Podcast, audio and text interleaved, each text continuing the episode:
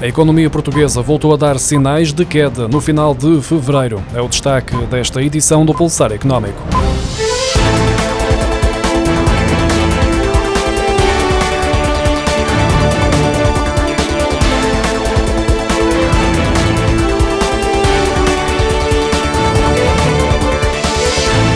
A economia portuguesa voltou a dar sinais de queda no final de fevereiro, depois de uma ligeira estabilização, de acordo com o indicador diário do Banco de Portugal, divulgado esta quinta-feira. Na última semana de fevereiro, o indicador diário de atividade económica apresentou uma queda mais acentuada do que observada na semana anterior. A média semanal deste indicador, na semana centrada em 25 de fevereiro, aponta para uma quebra da atividade económica de 6,3% em comparação com o mesmo período do ano passado, isto depois do mesmo indicador ter registado 3,6% na semana anterior.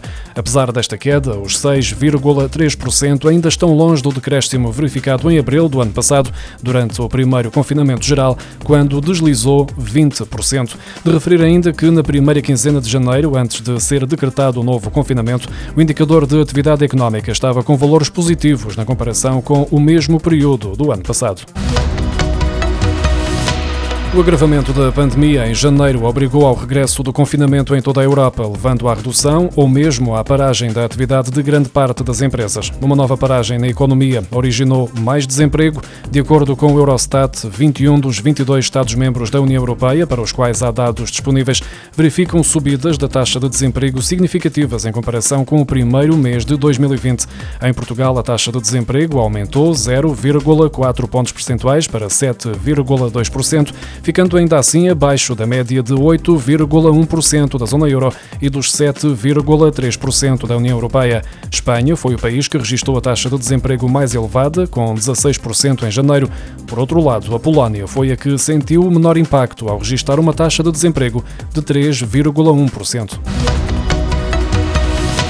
As vendas a retalho recuaram em janeiro na zona euro e na União Europeia, com Portugal a registrar uma quebra de 10,9% em comparação com o mesmo período do ano passado, a terceira maior do espaço comunitário, de acordo com os dados divulgados esta quinta-feira pelo Eurostat. Face a janeiro de 2020, o volume das vendas a retalho diminuiu 6,4% na zona euro e 5,4% na União Europeia. Na comparação com dezembro, as vendas a retalho recuaram 5,9% na zona euro e 5,4% 0,1% na União Europeia. As maiores quebras nas vendas a retalho registaram-se na Áustria e na Eslováquia, com menos 16,8%, na Eslovénia, com menos 13% e Portugal, com menos 10,9%. Portugal foi eleito o 26º destino mais atrativo para trabalhadores estrangeiros em 2020, uma subida de quatro posições em comparação com a classificação obtida em 2018.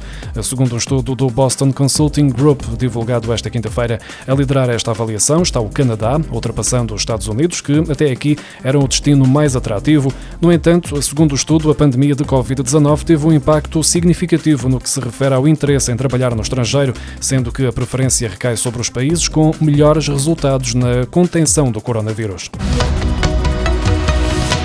Não é preciso muito tempo a pesquisar na internet e nas páginas de classificados de alguns jornais para encontrar anúncios de crédito fácil, uma realidade que cresce de forma bastante significativa em tempos de crise.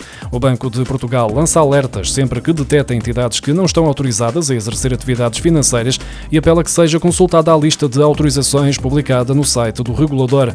As entidades ilegais publicam os anúncios em páginas de classificados e nas redes sociais, procurando tirar proveito de quem está desesperado por soluções rápidas para os seus problemas financeiros o Banco de Portugal fala num aumento de 50% no número de averiguações relacionadas com atividades financeiras ilícitas. Em 2020, os juros dos empréstimos feitos por particulares com estas entidades podem chegar aos 300%. Há situações em que os financiadores procuram burlar a vítima, exigindo pagamento de quantias para abrir o processo de crédito e subscrever seguros sem nunca realizar o empréstimo. Há ainda quem pratique outro tipo de crimes associados ao crédito ilegal, como extorsão, ameaça e branqueamento de capitais. Terminou na semana passada o prazo para os contribuintes validarem as suas faturas para dedução no IRS de 2020. A autoridade tributária disponibiliza a partir de 15 de março os montantes das despesas consideradas para efeitos de dedução à coleta. A partir desta data e até ao final do mês de março, os contribuintes devem confirmar os valores e reclamar se considerarem que há diferenças. A entrega da declaração de IRS vai decorrer entre os dias 1 de abril e 30 de junho.